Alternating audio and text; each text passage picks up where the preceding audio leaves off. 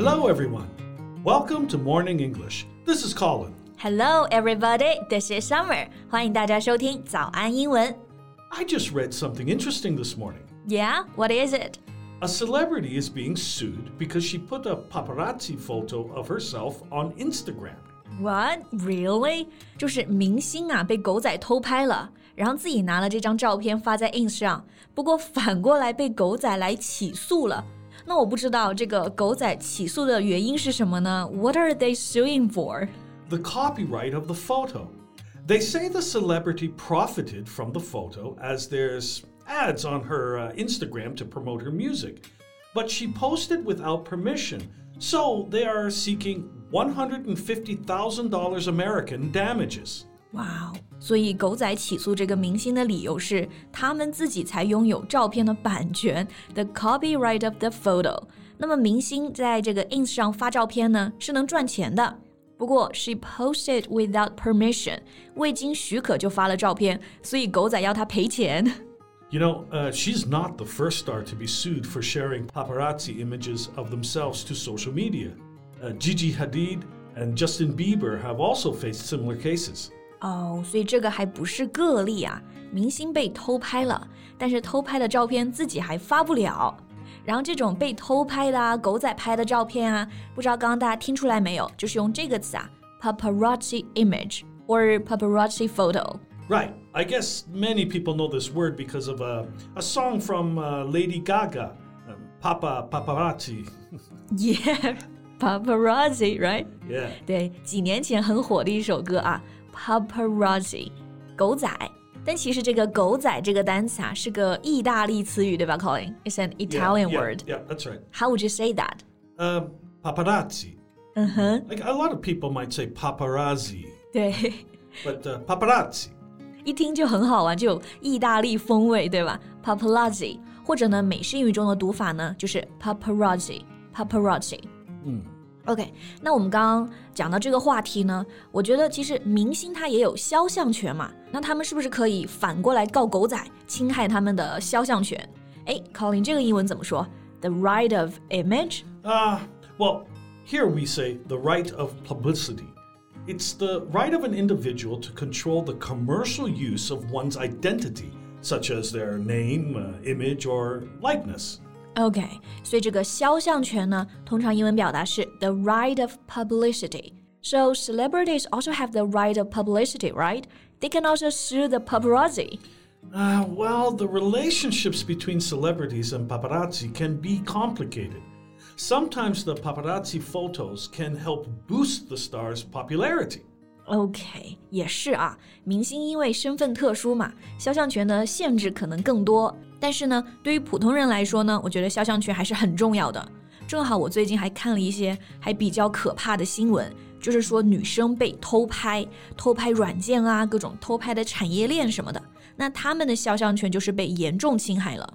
You mean like the hidden cameras in a hotel? Yeah, right, just like that。像是酒店里的隐藏摄像头啊，鞋子上的摄像头啊，偷拍软件各种。 Okay, well, let's talk about that today.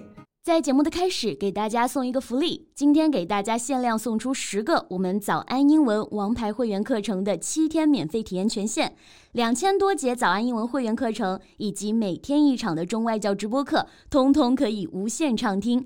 体验链接放在我们本期节目的 show notes 里面了，请大家自行领取，先到先得。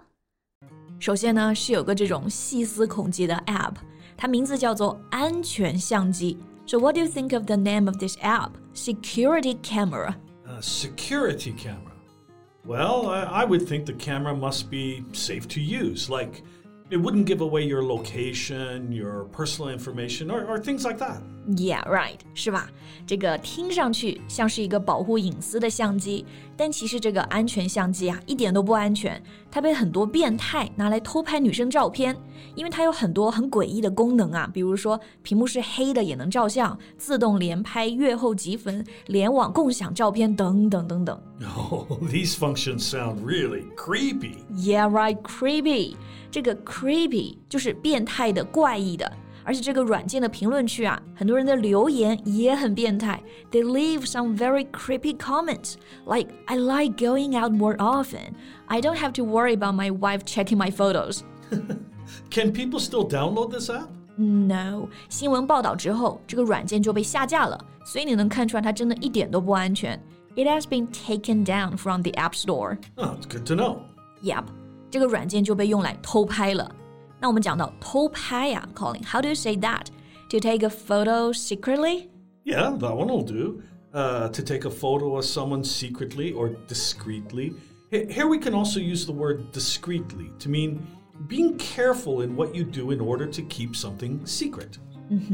Secretly 这个词我们知道是偷偷的意思，那还有一个词也可以用 discreetly，有谨慎的这个意思，对吧？谨慎的做某事，悄悄的做。 所以偷拍呢，也可以是 take a photo discreetly。 Now, I know that in the office, you're the one who likes to take photos of others secretly. 我这是出于善意的偷拍啊，留下大家最真实的一面。 And we can also use the word sneaky. It means to behave in a secret way. So we say to take a sneaky photo. OK，还有一种表达，take a sneaky photo。sneaky 这个词就是偷偷摸摸的， 所以也可以表示偷拍的意思。但是你看啊，中文的偷拍就很简洁，一个词就搞定了。那英文中有没有也是一个单词可以表示偷拍的？ One word. Um, uh, do, ah, maybe you mean the word upskirt. Upskirt. Uh, what does that mean?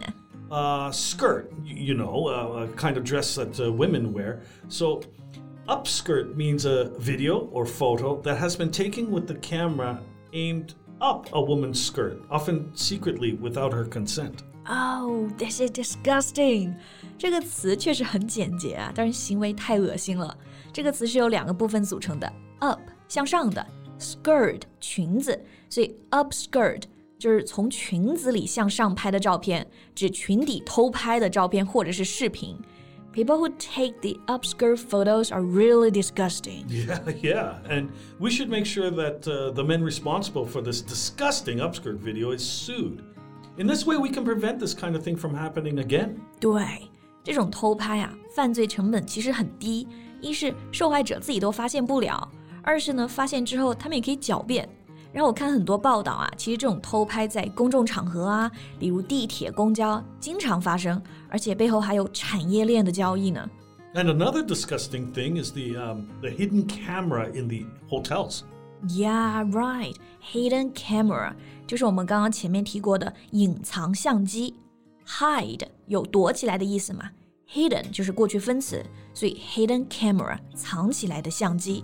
这种事其实很多曝光啊，就是酒店里呢会有这种隐藏的相机。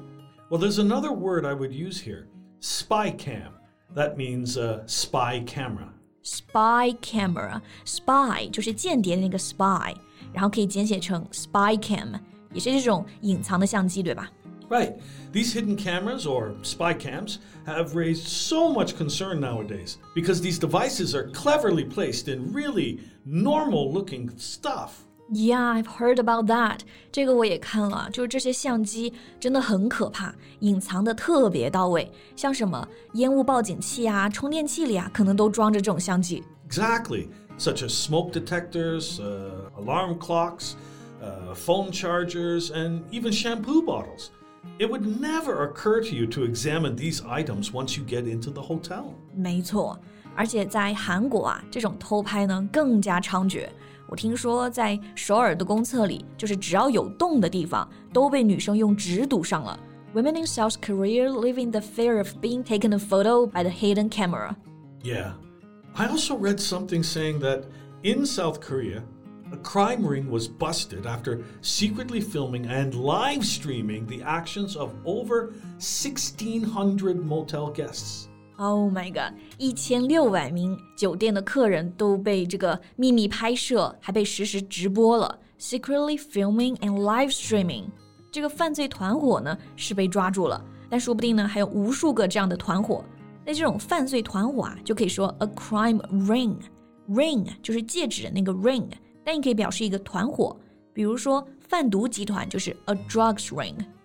Ah, the technology is getting smaller, and it's become really easy for people to install uh, these micro cameras. So we should be more aware of that. 没错，不管是哪种偷拍，像公众场合拍群里的、酒店里的秘密摄像头啊，大家都需要提高警惕意识。而且更重要的是，发现这种偷拍之后，要勇敢的大声说出来，要捍卫自己的权益。Never be afraid to speak out against such acts. Right. Okay, I think that's all the time we have for today. OK，那我们今天聊的偷拍这些事儿呢，大家有什么好方法来应对的，也欢迎留言告诉我们。 Thank you so much for listening. This is Colin. This is Summer. See you next time. Bye. 今天的节目就到这里了。如果节目还听得不过瘾的话，也欢迎加入我们的早安英文会员。 成为会员，您就可以无限畅听我们每天一场免费的中外教直播课，以及两千多节原创系统课程了。今天我们限量送出十个七天免费试听权限，试听链接放在我们本期节目的 show notes 里了，请大家自行领取，先到先得。This podcast is from Morning English. 学口语就来早安英文。